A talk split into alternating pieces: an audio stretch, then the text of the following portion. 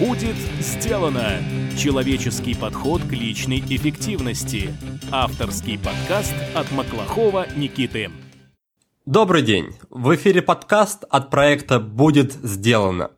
Программа для тех, кто хочет делать больше за меньшее время, а также жить и работать без стресса. Я ведущий Маклахов Никита. Сегодня у нас в гостях Константин Дыкин, предприниматель, коуч, бизнес-консультант, автор уникальных антикризисных методик и также владелец одноименного антикризисного бюро. В сегодняшнем выпуске мы узнаем, что такое границы мышления, как они влияют на наше поведение и, конечно, как их можно преодолеть, чтобы выйти на новый уровень в работе и в жизни. Константин, добрый день. Здравствуйте, Никита. Ну что же, первый вопрос напрашивается сам собой. Расскажите, что такое границы мышления и почему вы считаете, что эта тема достойна того, чтобы ее обсуждать и чтобы с ней работать? Спасибо, отличный вопрос. Я считаю, что так устроено в нашей цивилизации, так устроено на планете Земля, ну я, по крайней мере, так вижу, что мы можем менять, управлять только там, где есть картина мира, как образ в нашей голове, картина себя. И самое главное, где есть такая штука, образ действия, которая, в общем-то, вводит образ себя человека по картине его мира. Почему очень важно и очень, э, на мой взгляд, своевременно говорить именно о мышленческих границах? Мир растет, и получается, что чем больше моя внутренняя картина мира, тем у больших вещах я могу думать, тем больше маршрутов могу у себя простраивать. Те люди, которые сейчас имеют много мышленческих границ, или иногда психологи говорят, у которых жесткие убеждения о том, как устроен мир. Эти люди э, с большими сложностями, с огромным трудом, если вообще могут, э, простраивают свои образы действия. И именно из этих жестких убеждений с самого детства у каждого из нас складывается картина мира. Ну вот, например, ребенок подрастает, залез под стол, резко разогнулся и башкой ударился об стол. Очень точное, мощное, серьезное убеждение. Стол твердый, под ним вставать может быть больно, поэтому я этого делать не буду. То есть маленький человечек залез под стол, и ему хочется там поиграть, хочется привстать немножечко – но он пометует о своей боли и о принятом решении «я этого делать не буду». Его решение ограничивает его действия. Проходит несколько повторений таких ситуаций, и его решение, когда оно действует, не приводит его к боли, он не бьется об стол, оно становится успешным убеждением. И вот и именно из этих убеждений складывается большая часть картины мира каждого, ну, каждого из нас – а, на что они влияют, эти самые жесткие убеждения? Собираюсь бизнес делать, а в голове у меня жесткие убеждения. Ну и, в общем-то, мой бизнес э, совершенно четко повторит все те жесткости, которые есть у меня в голове, все те жесткие убеждения, из которых состоит моя картина мира. То есть никакой креативности, никакой э, необычности, никакого творчества Понятно, что некоторые виды бизнеса, ну там, например, какая-нибудь сверхточная металлообработка, да, она, ну, наверное, нуждается в таких жестких образах действия. Если там всю жизнь выпускать а, одну и ту же деталь. Но вот если я, например, э, собираюсь что-то рассказывать людям или провожу какое-то исследование, то жесткие убеждения, жесткие мышленческие границы, конечно, мне помешают видеть Э, все поле моей работы, все результаты моей работы, работы во всей глубине и ширине. Чем жестче убеждения в голове у предпринимателя, тем меньше денег он заработает. Чем жестче убеждения в голове у обычного человека, тем больнее он своими убеждениями об свою жизнь будет биться – вот вы привели пример убеждения, которое сформировалось в детстве, что ребенок да. лазил по столом, ударился и решил больше так не делать. Да. Есть ли какие-то убеждения, которые формируются в более зрелом возрасте? Примеров полно. Например, девушка вышла замуж, э, мужчина взял ее и оценил.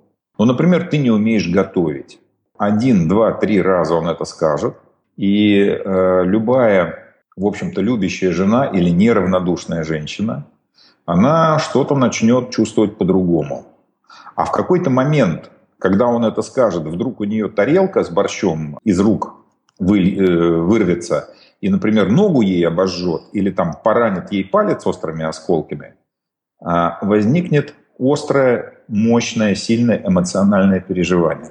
И вот на этом эмоциональном транспорте решение о том, что я, возможно, где-то неумелая, иная какая-то неправильная, оно очень лихо встанет в картину мира. Почему так происходит?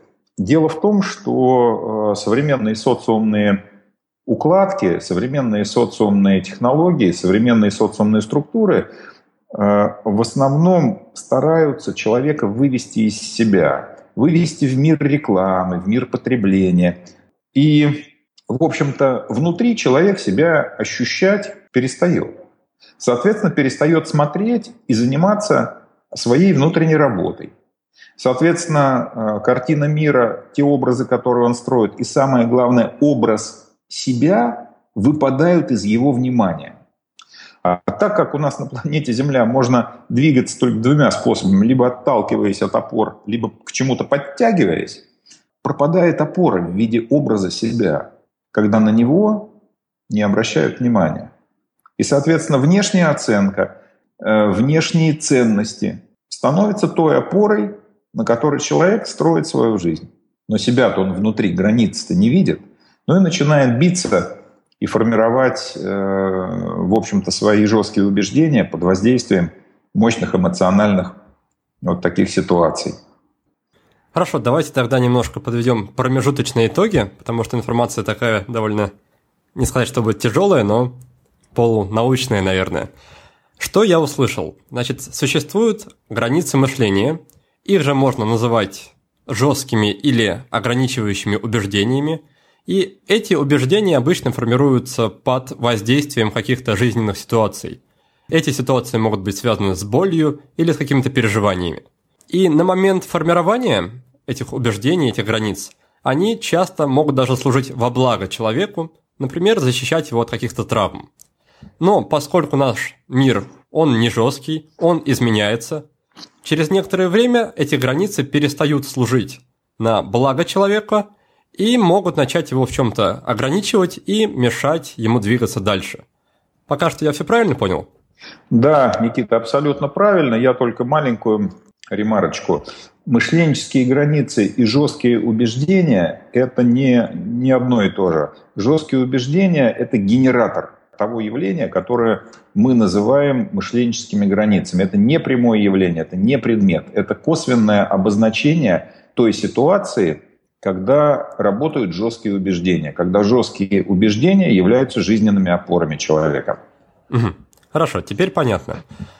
А расскажите, Константин, проявляются ли как-то эти границы на физическом или на эмоциональном уровнях? То есть можно ли, глядя на человека, сказать, что вот у человека есть определенно какие-то границы? И как самому для себя понять, что у тебя есть какие-то границы, что ты условно говоря, бьешься как головой об стену и не можешь через что-то пройти, но при этом не понимаешь, да, в чем причина. Самый первый вопрос был, проявляются ли эти границы телесно и как их понять, что они у тебя есть. Технология очень простая.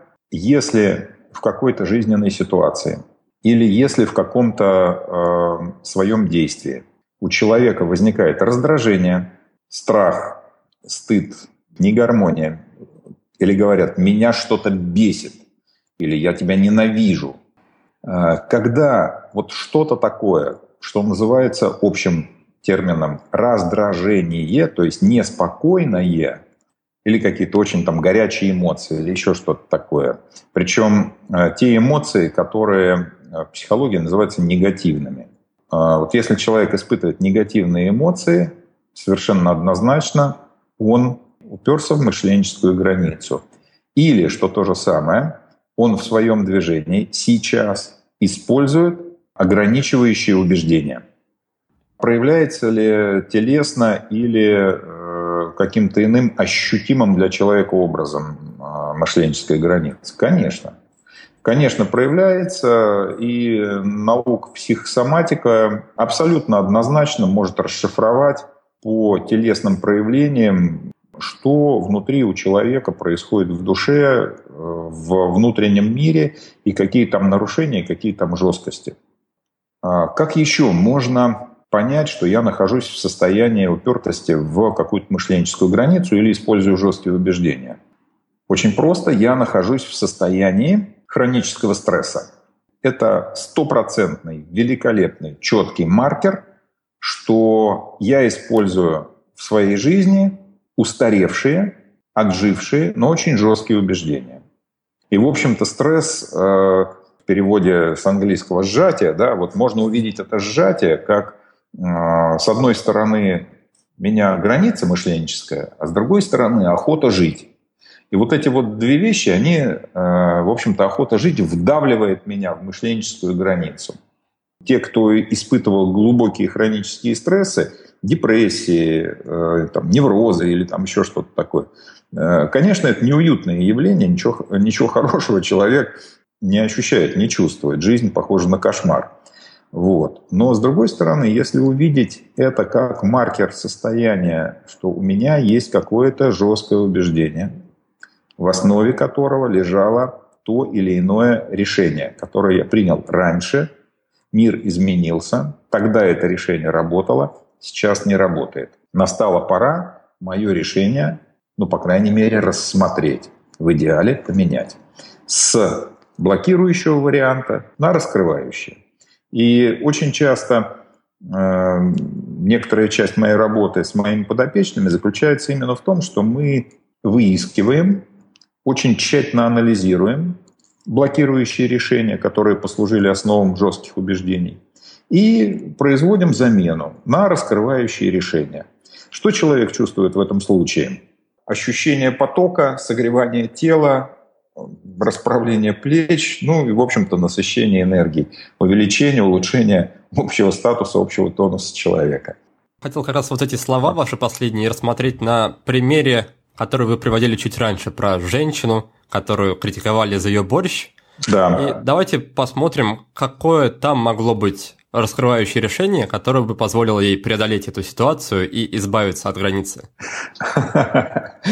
Никита, вы предлагаете э, пойти э, выверенным традиционным путем современных психологов, которые э, не объясняют и не исследуют явления, а скорее пытаются предложить конкретные успешные шаги. Вот. Я противник пользования конкретных успешных шагов. Я э, за то, чтобы понимать, как устроено то или иное явление, за то, чтобы осознавать его. Почему так? Потому что э, по моей практике все люди разные. И то, что хорошо для одного человека – для другого, в общем-то, э, может быть абсолютно бесполезно. Или, как говорят в прекрасной русской пословице, что русскому хорошо, то немцу смерть. Я сейчас отвечу на ваш вопрос и какие-то э, примеры раскрывающих решений набросаю, но я категорически против э, использования этих примеров э, просто вот как есть. Товарищи, пожалуйста, думайте своей головой ощущайте себя своим телом. И всегда любое предлагаемое вам решение, пожалуйста, примеряйте на себя, ощущайте, как вы себя в нем будете чувствовать, только потом применяйте. Слепое применение рецептов, бездумное, в общем, ни к чему хорошему не приведет. Из одной мышленческой границы попадете в другую. Итак, э, что же делать все-таки с нашей прекрасной милой девушкой, которая вышла замуж, варит борщи, а к ее борщам, в общем-то, претензии у Э, молодого человека. Давайте посмотрим, а какое там решение для начала блокирующее может родиться. Вот мой господин, мой муж, мой авторитет говорит мне о том, что я не умею варить борщ, что я неумеха и ну, невкусно готовлю. Э, соответственно, так как у нас в культуре уложено, что женщина и мать и жена подчеркивает свою ценность тем, как она вкусно готовит, то милая девушка начинает себя обесценивать, то есть свою собственную внутреннюю ценность, своим решением делать все меньше, меньше, меньше, меньше до тех пор, пока э, не дойдет до состояния «я полное ничтожество», «я ни на что не способна» и так далее, так далее, так далее. Э, что тогда происходит? Все наши, эмоци... все наши внутренние состояния, они, в общем-то, достаточно быстро проявляются э, в нашей обычной повседневной жизни. Вот таким состоянием я полное ничтожество, я ничего не достойна, у меня ничего не получается. Женщина наполняет свою семью. И в семье вот это ощущение недостоинства, ничтожества, там, и, и другие все, целый букет, как правило, бывает, да, начинает проникать в каждого члена семьи. И если в этот момент ничего не изменить, то у мужа рано или поздно рассыпется его бизнес. Дети рано или поздно э, станут клиентами психолога, в лучшем случае. Что в этом случае делать? Какие раскрывающие решения могут быть? Первое решение – посмотрите, милые девушки, что вы делаете в э, момент острых переживаний. И если вы начинаете себя сдерживать и перестаете проявлять, что у вас внутри творится, вот это вы делаете первый шаг к созданию жесткого убеждения, к созданию жесткой границы и к всем тем негативным последствиям, которые бывают в депрессиях, неврозах, стрессах хронических и так далее. Женщина – существо стихийное, и если она сдерживается, то, в общем-то, рано или поздно последует взрыв. Не доводите до взрыва, не сдерживайтесь, пожалуйста. Рассказывайте своему партнеру, рассказывайте своему э, супругу о том, что происходит у вас на душе. Если уж вы сдержались и решили внутри себя переживать этот свой э, нарождающийся комплекс, это нарождающееся жесткое убеждение, то не давите его, не уничтожайте, не закрывайте на него глаза. Оно реально есть в вашем мире. Если вы это увидите, с вашим жестким убеждением можно что-то сделать. Можно его поправить, можно поменять решение, можно изменить ситуацию. Если вы примете решение что в вашей жизни этого нет. Это случайно, это не со мной. А, или просто закроете глаза, или перестанете чувствовать то, что происходит, то это, в общем-то, прямая дорога к э, резкому ухудшению качества вашей жизни. Ну и, например, решение, если тебе не нравится мой борщ, там совсем, например, э, приготовь, пожалуйста, себе так, как тебе нравится, я с удовольствием разделю с тобой э, нашу трапезу. Если уж совсем наболело, ну, возьмите что-нибудь и разбейте на кухне. Какие еще могут быть примеры раскрывающих решений? Э, можно переставить готовить борщи и начать готовить то, в чем вы точно уверены, что вы готовите идеально. И если уж на это ваш супруг скажет, что это вы сделали не так, и э, есть это невозможно, тогда дело не в вас, а дело в супруге. И тогда ему нужно приходить ко мне на прием, а не вам, в общем-то, переживать, что вы неправильно готовите. Так, что я услышал в этом примере с женщиной? Что первый шаг, первый и второй шаг, они производятся на внутреннем уровне, да, то есть ведется работа не на внешнем уровне, а со своим внутренним миром. И прежде всего, для женщин особенно, нужно не сдерживать, не сдерживать свои ощущения, не сдерживать свои эмоции, а да. проявлять себя, как говорится, на полную, да, если что-то беспокоит, говорить об этом открыто. Да, Никита, это Самый эффективный прием. А, очень многие пары, попадающие ко мне на прием, просто тупо не разговаривают друг с другом. Но это никуда не годится в современных условиях. А второй шаг, тоже внутренний, это признать проблему, да, наверное, то есть не закрывать глаза на существующую ситуацию, не пытаться ее как-то игнорировать, а признаться себе, что она есть и что с ней стоит работать. Эти два действия, насколько я понял, они выполняются на внутреннем уровне – а на внешнем уровне можно посмотреть, что можно предпринять, чтобы просто не вызывать такой накал страстей да, в ситуации. Да, Никита, абсолютно точно. Вы прекрасно схватываете материал. Тогда вот такой вопрос. А можно было в момент зарождения вот этого убеждения, этой границы, то есть в тот момент, когда муж или парень первый раз выразил свое отношение к борщу, Можно ли со стороны девушки было что-то предпринять, чтобы предотвратить вообще на корню зарождение этой границы? То есть можно ли убивать вот эту штуку в зародыше так? Нет, Никита, убивать никого не надо. Мой первый девиз в работе – это внимательность и бережность. Именно к тому, как есть. То есть есть некое состояние, Первое, его надо увидеть и рассмотреть внимательно. То есть не бежать, не, э, не бежать от него, не уничтожать, не, не убивать никого, а именно спокойно, аккуратно рассмотреть. Это есть в моей жизни. Второе, когда вы рассмотрели внимательно и поняли, с чем имеете дело, имеет смысл проявить свою креативность и поисследовать, а что вообще с этим люди обычно делают. Э, если вы думаете, что ваша проблема уникальна, она не уникальна, она уже в мире бесчетное количество раз встречалась, и уже это решение проблемы имеется. Поэтому можно просто погуглить или там каким-то образом поспрашивать, это решение найти. То есть побыть в состоянии исследователя. Нет ли здесь противоречия? Ведь буквально пять минут назад вы говорили, что каждый человек уникален, и примерять чужие решения на себя нужно очень и очень аккуратно. Да-да-да, Никита, абсолютно верно. Здесь нет никакого противоречия. Смотрите, мышленческие границы или жесткие убеждения одинаковы у многих людей. Их много, но рисунок личности и взаимосвязь между этими жесткими границами и жесткими убеждениями у всех разная. Это у всех результат воспитания, культуры, опыта, принятых ранее решений и так далее, и так далее.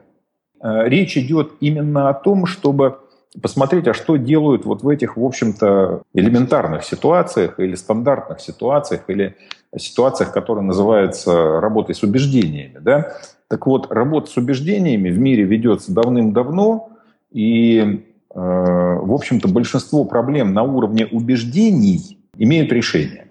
Если вы, тем не менее, не нашли э, какого-то решения э, самостоятельно, пожалуйста, не отчаивайтесь. Э, сейчас в наше время огромное количество квалифицированных и неквалифицированных специалистов, которые готовы вам помочь в вашей ситуации. И как только вы это решение нашли, вы понимаете, что этих решений может быть несколько, их может быть много – Попробуйте посмотреть на каждое из решений. Ёкает что-то внутри. Э, лежит душа, как говорят, к этому решению. И вот здесь мы подходим к очень эм, серьезному моменту внутренней работы с собой. Каждый человек в своем раскрытии, в своем развитии проходит момент, когда он осознает, что он себя уважает. Слышит, чувствует и уважает. Вот если человек сам себя уважает, то он вот этому своему внутреннему флажочку, внутреннему ёканью, он последует. Насколько бы на первый взгляд это не казалось бы алогично или там нерезультативно, или там еще каким-то образом не подходило под традиционные определения или обычные действия. Пробуйте включать креативность. Пробуйте ощущать, на что у вас внутри ёкает, куда вас душа ведет. В общем-то, и доверяйте себе, и уважайте себя в этом доверии. Это залог успеха, ну, минимум в половине э, случая решения проблем. Хорошо, Константин, тогда хотел бы поговорить о конкретном типе мышленческих границ. И сейчас я говорю о страхе. Расскажите, откуда вообще у людей страхи берутся и угу. о чем обычно говорит наличие страхов в жизни человека. То есть, что означает страх? Я считаю, что э, состояние страха у человека – это одно из э, важнейших цивилизационных приобретений, и если бы ощущения страха не было, ну, скорее всего, мы бы, скорее всего, погибли все. И, и, и это было бы давным-давно. На мой взгляд, страх – это такое явление, которое появилось у человека в тот момент, когда он получил такой инструмент внутренний, как воображение или представление о том, что может быть в будущем, или представление о том, как это будущее может сложиться. До тех пор, пока человек жил настоящим, никаких, в общем-то, особых страхов у него не было. У него была реакция, э, которая в психологии обозначается реакцией «бей или беги».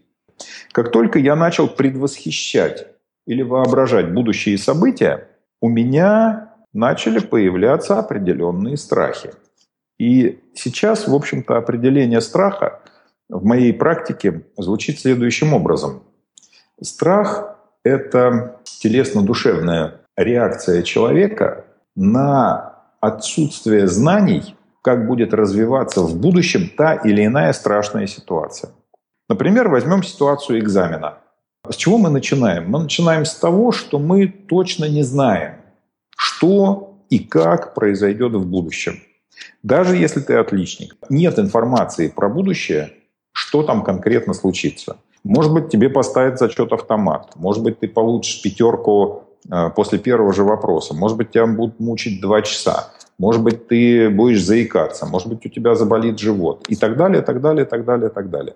То есть страх как реакция на незнание в точности, как пройдет та или иная ситуация в будущем, в общем-то, это вот такое состояние человека на отсутствие знания. Почему страх возникает? Потому что у человека есть ощущение и понимание своих собственных ресурсов, своих собственных опор, жизненных знаний, навыков, умений, а, запаса глюкозы в крови, в конце концов, а, какой-то мышечной силы. Так как я не знаю, что точно будет впереди, я не могу сравнить. Мне моих ресурсов, которые есть сейчас, хватит для того, чтобы прожить эту будущую страшную ситуацию и не разрушиться. Страх, как и все в нашем мире, на мой взгляд, дуален. С одной стороны, страх однозначно нас не пускает в те ситуации, к которым мы по своему мышлению не готовы воспринять. И в этом совершенно неоспоримая цивилизационная польза страха. То есть если я не знаю, прыгну ли я там условно в бассейн или прыгну с водопада, э, смогу выжить, э, то я, в общем начинаю бояться этой ситуации. А если я подготовился, несколько раз потренировался на более низких э, вышках или там на более простых прыжках со скалы, и я ощущаю уверенность в себе здесь, сейчас, перед страшным событием, то, в общем в какой-то момент страх отступает. Я немножечко вперед уже забегаю про методы э, работы со страхом. То есть один из методов работы со страхом ну, не пить валерьянку, не гнать от себя это страшное событие, не пытаться его выключить из жизни, а понять, что страх приносит пользу. Он является маркером либо моей физической, либо моей внутренней неготовности к тому или иному событию. Тут у человека появляется выбор.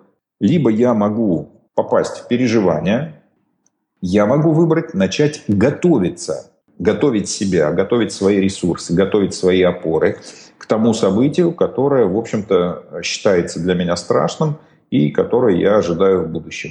Как правило, как только начинаешь готовиться к этому событию, страх куда-то постепенно исчезает по мере подготовки. И пропадает абсолютно, когда я полностью готов.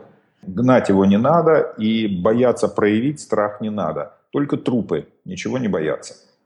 Подкасты – это теория. Интересная, полезная, вдохновляющая, но все же теория. Если вы хотите перейти к практике, если вы хотите внедрить наиболее важные принципы личной эффективности в жизнь под моим чутким руководством, приглашаю вас пройти обучение в Академии личной эффективности – 30 дней, индивидуальная работа и неизбежный результат. Ссылку на страницу с подробной информацией ищите в текстовом описании подкаста. Так вот, что мы к данному моменту узнали? Если совсем коротко, то страх обычно это реакция на какую-то будущую неопределенность.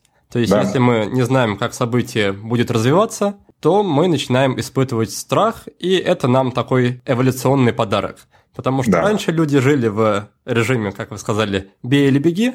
По сути, им не приходилось рассчитывать какие-то ситуации наперед, и они действовали исходя из текущего положения. По мере того, как у людей появилось воображение, появилось умение планировать будущее, появилась и неопределенность, с которым это будущее связано. Отсюда и рождается страх. Одно из решений, которое вы предложили, чтобы снизить интенсивность или вообще начисто убрать страх, это потщательнее, тщательнее готовиться к будущим событиям. Так, если мы выучим, условно, все 50 билетов из 50 к экзамену, то нам уже не будет особой причины беспокоиться и бояться. Да, Никита, абсолютно верно. Угу. Тогда вот у меня еще один вопрос есть конкретный. Угу.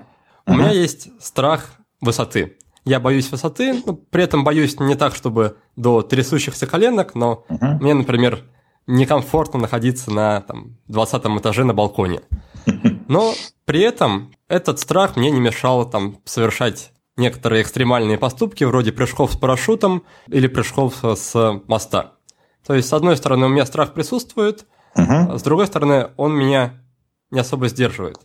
Как от страха избавиться вообще, от страха высоты? Можно угу. ли это сделать? И если да, то что предпринять? Про страх высоты есть достаточно много э, стандартных методик.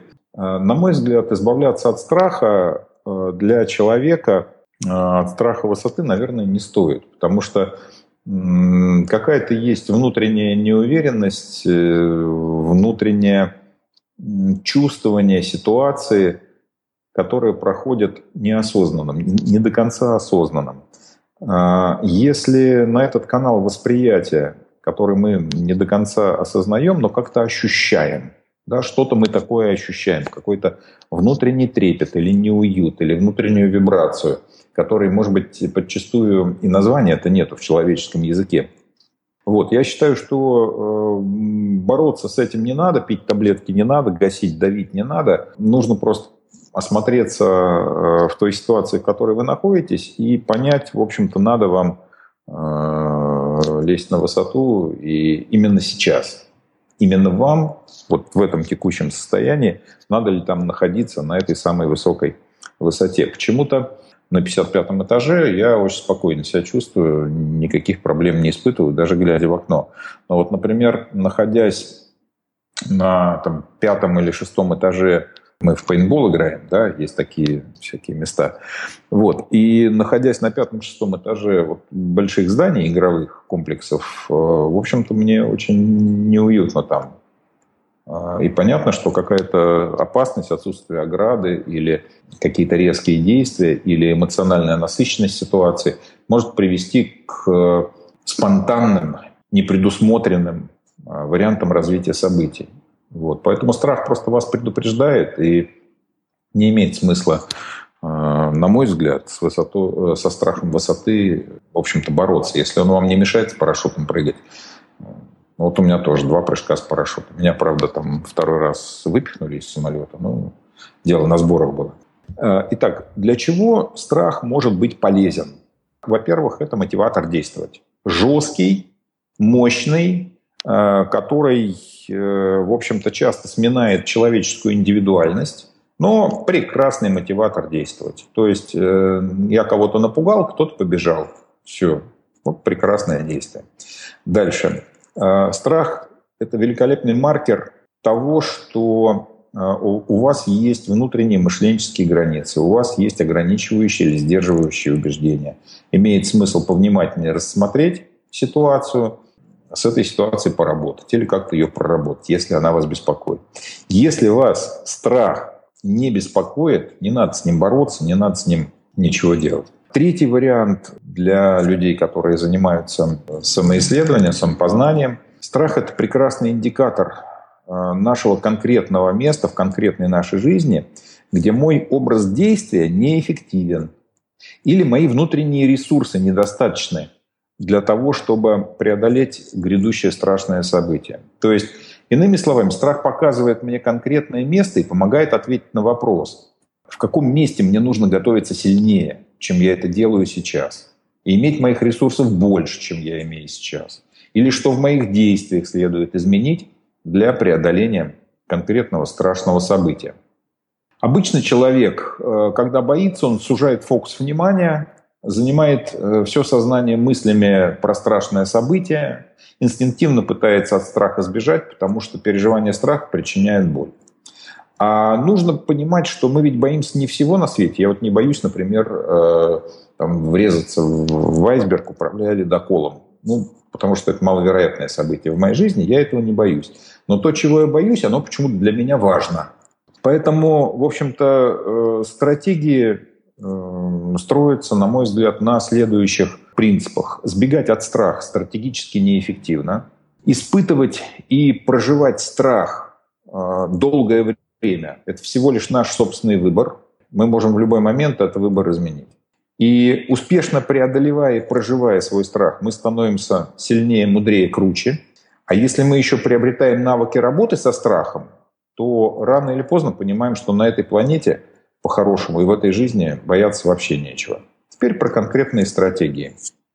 Первая стратегия, на мой взгляд, успешная – перенести фокус своего внимания из грядущего будущего страшного в текущее настоящее. Например, дедушка мой артиллерист, я его однажды спросил, «А, дедушка, а тебе было страшно на войне? Ну, он сказал, внучок, ну, конечно, страшно. Еще как страшно было. Только, говорит, страх, он не постоянен. Пока куда-то вот относительно спокойно едешь или там везут тебя, или еще он артиллерист был, его с пушкой возили, вот, то вообще-то, конечно, страшновато перед боем. А когда окапывать позицию начинаешь, бегать снарядные ящики таскать, когда там пушку перекатываешь, или когда уже танки поехали, ты по ним стреляешь, в общем-то, тут не до страха, тут работу надо делать. И э, в какой-то момент я у себя тоже заметил, что до тех пор, пока я думаю о страхе, ничего не делаю, вот, я боюсь. Как только начинаю чего-то делать или начинаю э, уже проживать э, это самое страшное событие, страх куда-то отступает, и я просто тупо побеждаю свой страх. Вот. Вторая стратегия есть, это многие коучи любят, э, тряпка, собери волю в кулак, как можно быстрее возьми и проживи в реальности свое страшное событие. Напрыгни на свой страх, вот. Но если вам это по силам, теоретически, в общем-то, эффективная стратегия. Вы свое страшное событие, где вы не точно знаете, что будет, проживаете, и уже, получается, точно знаете, как оно будет проходить, что вам всего хватит, и вы успешно можете его прожить. Стратегия э, следующая, да, умеющих и практикующих. Дело в том, что некоторые свои страхи можно проживать в воображении, в образе когда я отпускаю себя в своем внутреннем мире и боюсь на полную катушку. И через какое-то время этот страх проходит или трансформируется в какие-то мои иные действия.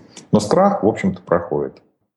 Следующая стратегия. Мой страх, он всегда более или менее абстрактен. Он всегда про целое. Как я могу его победить? Я могу абстрактное целое разложить на конкретные свои шаги, на конкретные свои действия и посмотреть, готов ли я к каждому конкретному своему действию в отдельности. Когда абстрактный страх пропадает, а появляется план конкретных действий, и я всегда могу проверить, готов я по каждому действию или нет. Ну и последняя стратегия, опять же, для практикующих, для людей, занимающих самопознанием, попробовать увидеть страх внутри своего внутреннего мира как отдельное существо, попытаться с ним внутренне поговорить, как бы это ни звучало необычно. Попробовать отделить мысленно себя от страха, посмотреть на свой страх со стороны.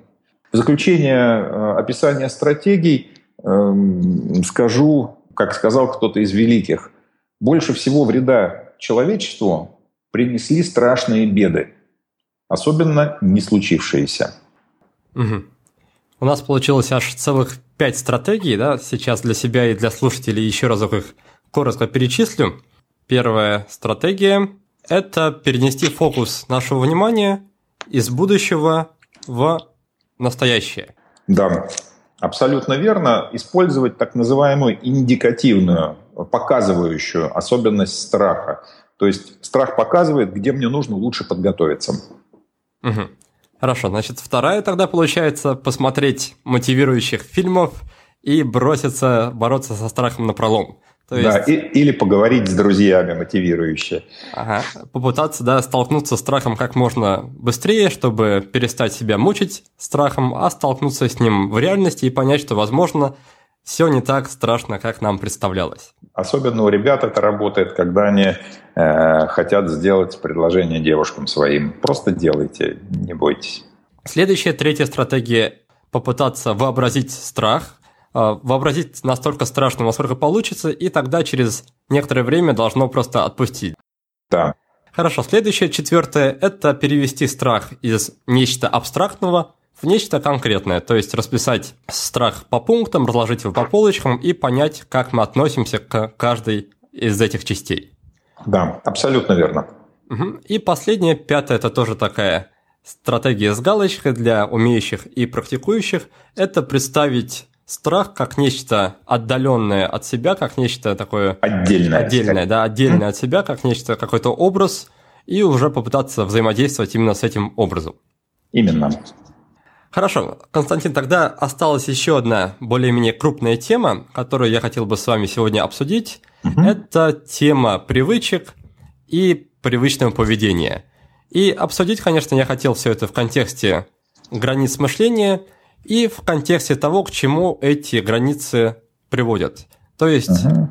в контексте кризисов. Ведь говорят, что кризис – это время или состояние, когда наши привычные действия перестают приносить нам привычные результаты. Так вот, мой вопрос заключается в следующем. Как осознать, что ты встал в какую-то привычную колею, и что эта колея больше не ведет тебя к светлому будущему, и как после этого перейти на другую, более интересную и перспективную колею? Отлично. Э, сам вопрос, конечно, абсолютно некорректен. Вы спросили, как из одной колеи перейти в другую колею, то есть как из одной привычной реальности перейти в другую привычную реальность и практиковать в ней привычно. Я просто э, думал, что люди в принципе всегда действуют привычным образом, но, как я сказал вначале, просто бывает, что привычный образ перестает работать, и нам нужен более эффективный новый привычный образ. Разве не так? Э, Никит, смотрите, обычная стратегия работы с кризисами и э, понимание кризисов, социумное такое, обычное, которое распространено, оно действительно точно такое, как вы сказали, абсолютно э, на уровне картины мира обычного человека. Именно все так и устроено, именно так и работает. Я выполняю привычные действия, привычные действия перестают приносить мне э, привычный результат, э, я начинаю думать, какие мне новые привычки сформировать. Э, можно формировать привычки, да, и это корректно, это нормально, все супер. А можно перестать, в общем-то, скатываться в привычные действия. И в каждой секунде своей жизни, в нашей динамической вселенной, стараться видеть что-то непривычное. Да, по работе мозга это затратно. Да, действия такого рода не приняты. Но сколько прекрасных результатов, сколько прекрасных инсайтов, достижений приносят такие действия.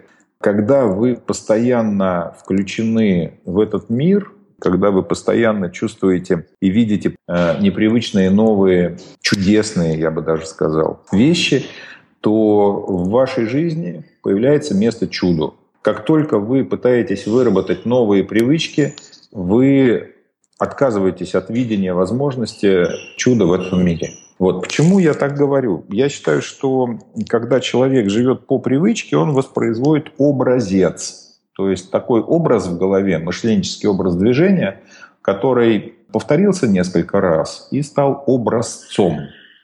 Так вот, э, понятно, что мозг э, стремится в своей работе к энергетической эффективности и э, выдумывать новые образы, обрабатывать новые образы энергетически менее эффективно, чем пользоваться образцами. Человек в любой ситуации пытается сначала использовать те образцы, ту библиотеку под программ, которую он наработал за время своей жизни. И только в том случае, если образцы, ни один из них не приводит к желаемому эффекту, в этом случае человек начинает что-то там выдумывать, действовать, искать э, новые образы действий, разрабатывать что-то, исследовать что-то и так далее, и так далее. То есть начинается движуха.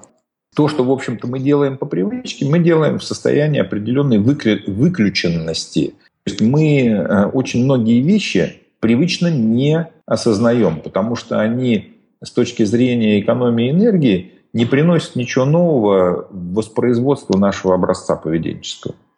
Я думаю, что показательный в смысле привычности, показательный очень образ действия – это лень. На мой взгляд, лень – это прекрасный, выверенный телесный отклик на то, что делать неинтересно или даже бессмысленно. И когда человек телесно ленится, то это всего лишь тело ему говорит, дорогой, то, что ты пытаешься принуждать себя делать, это не имеет смысла в твоей жизни. Или оно тебе настолько неинтересно, что телесно лениво это делать. И тут, опять же, у человека существует выбор привычный. Либо свою лень преодолеть, и огромное количество тренеров учат, как свою лень преодолевать. Вот я бы э, к вашей лени и к своей лени, в общем-то, отношусь с огромным уважением. Я пытаюсь ей следовать и ленюсь э, до тех пор, пока вообще это, в общем-то, возможно. И в какой-то момент, когда я ленюсь, ленюсь, ленюсь привычно, я вдруг понимаю, что конкретно мне делать неинтересно и что конкретно для меня делать не имеет смысла. И в этот момент я становлюсь самым благодарным практиком своей лени, и очень сильно ее благодарю и начинаю менять свой образ действия и вижу, что а вот это делать мне уже не лениво. Я уже перехожу к действию в своем интересе. Довольно интересный подход к привычкам и лени, не сказать, что такой провокационный, но как минимум свежий и необычный. Спасибо, Никита. Да, значит, что я услышал, что с конца начну, что Давайте. от лени отказываться и бороться не следует. Мотивация не всегда должна присутствовать в нашей жизни, потому что лень – это часто показатель того, что нам неинтересно и что нам, в принципе, не следует чем-то конкретным заниматься. И если Абсолютно мы будем достаточно долго и старательно лениться, то мы в какой-то момент осознаем, где же лежал камень преткновения, то есть какое действие у нас вызывает вот это сопротивление, и можем уже принять решение о том, как это действие или сделать иначе, или вообще не делать, или все-таки сделать там с умом. Да, Никита, абсолютно верно. Единственное, я вот оговорюсь. Такой подход к лени имеет смысл только тогда, когда человек сам себе интересен. Когда такого подхода уважительного, подхода исследовательского к себе нету, ну тогда работают все э, социумные определения лени и э, работают все социумные способы работы с ней, то есть там настучать, извините, человеку по голове или там еще что-нибудь такое, всячески мотивировать. Идеальная мотивация человека – это, в общем-то, не убить его интерес – и когда сотрудники приходят э, в какой-то бизнес, они, как правило, знают, куда приходят и что-то им там интересно делать. Первая задача на первом этапе – интерес сотрудников не убить. Второе, нужно понимать, что свой интерес можно развивать. И, соответственно, можно его развивать как и у себя, так и у сотрудников. И, соответственно, самые интересные, самые крутые открытия и достижения осуществляются теми сотрудниками, у которых глаза горят. Любой работодатель вам это подтвердит. Как сделать так, чтобы глаза горели? Жить непривычно, жить в состоянии исследования, в состоянии чувствования своего интереса. У интереса есть такая особенность, рано или поздно любой интерес бывает удовлетворен. Это называется так называемая точка Z, то есть последняя точка, когда мне делать то, что я делаю, интересно. И если мой интерес удовлетворен, а образ действия я продолжаю воспроизводить по привычке. И если я не вижу, когда мой интерес закончился, то я начинаю действовать энергоистощающим, привычным энергоистощающим образом. Поэтому первая стратегия работы со своими привычками, друзья, посмотрите, пожалуйста, что вы привычно делаете. Вы реализуете свой интерес или вы проявляете над собой насилие. И если вы, например, продолжаете водить себя на нелюбимую работу, привычно увеличиваете свой стресс, привычно устаете как собака или как загнанная лошадь, себя чувствуете к концу дня, в общем-то, знаете, это хронический стресс, который является маркером мышленческой границы. А граница вам показывает, вы делаете неинтересное для себя. Рано или поздно это проявится соматически, в общем-то, все умрут, причем гораздо раньше, чем рассчитывают. Вот, поэтому э, я бы рекомендовал привычки пытаться не практиковать, не вырабатывать, а скорее уделить внимание деланию интересного для себя. И пониманию, что рано или поздно любой интерес насыщается, любой интерес бывает удовлетворен. И если вы это ощущаете, остановитесь. Остановитесь ненадолго. Посмотрите, что вы получили в итоге реализации своего интереса. Посмотрите на новые вершины, оглядитесь. Вокруг полно новых интересов, если старый интерес действительно удовлетворен. Относитесь с уважением к себе. У вас в жизни полно интересов. И почему возникает куча расстройств? Э, очень часто это связано с тем, что человек сам себе не интересен. Он не чувствует своего собственного интереса или не имеет его. Что такое интерес в качестве мотиватора к действию? Если мне что-то интересно, я могу использовать свой интерес в качестве жизненной опоры. Я могу свой интерес развивать. Очень часто путают мечту и интерес. На мой взгляд, мечта – это цель, которая признана сейчас нереализуемой. Когда у меня э, есть мечта, но я признаю, что ее достижение невозможно, в общем-то, она для меня мотиватором являться как таковым, в общем-то, не будет. А если у меня есть интерес, если у меня есть огонь в глазах, мне это интересно, это моя реальная опора, мотиватор одновременно. Почему в этом смысле неэффективно работать по привычке? Потому что там, где я работаю по привычке, я не осознаю своего интереса. Э, главная стратегия работы с привычками, друзья, смотрите вокруг, смотрите в себя, ощущайте мир, ощущайте себя, развивайте чувствование своего собственного интереса. Я чувствую, что тема интереса – это довольно большая тема, да, которой можно посвятить целый отдельный выпуск, но, к сожалению, время сегодняшнего нашего подкаста подходит к концу, и я хочу перейти к заключительному классическому нашему вопросу, в рамках которого я узнаю у гостей сразу три вещи – во-первых, лучшую книгу, во-вторых, сервис и, в-третьих, привычку. Итак, Константин, пожалуйста, поделитесь со мной и слушателями подкаста. Во-первых, книгой, которая произвела на вас большое впечатление и помогла что-то в жизни изменить к лучшему. Таких книг было много. Последняя это даже не книжка, а некое описание э, концепции, это файлы, выложенные на сайте Dragon Dreaming управление проектами в недефицитных экономиках. Рекомендую пробовать э, на себе экономику дарения. Рекомендую э, присоединяться к моему эксперименту исследованию по экономике дарения, э, который я сейчас провожу. Самая важная привычка, на мой взгляд, это привычка выгружать из головы все входящие и их фиксировать на каком-то носителе. У меня это э, Google календарь, прекрасный тренер Николай Дадонов.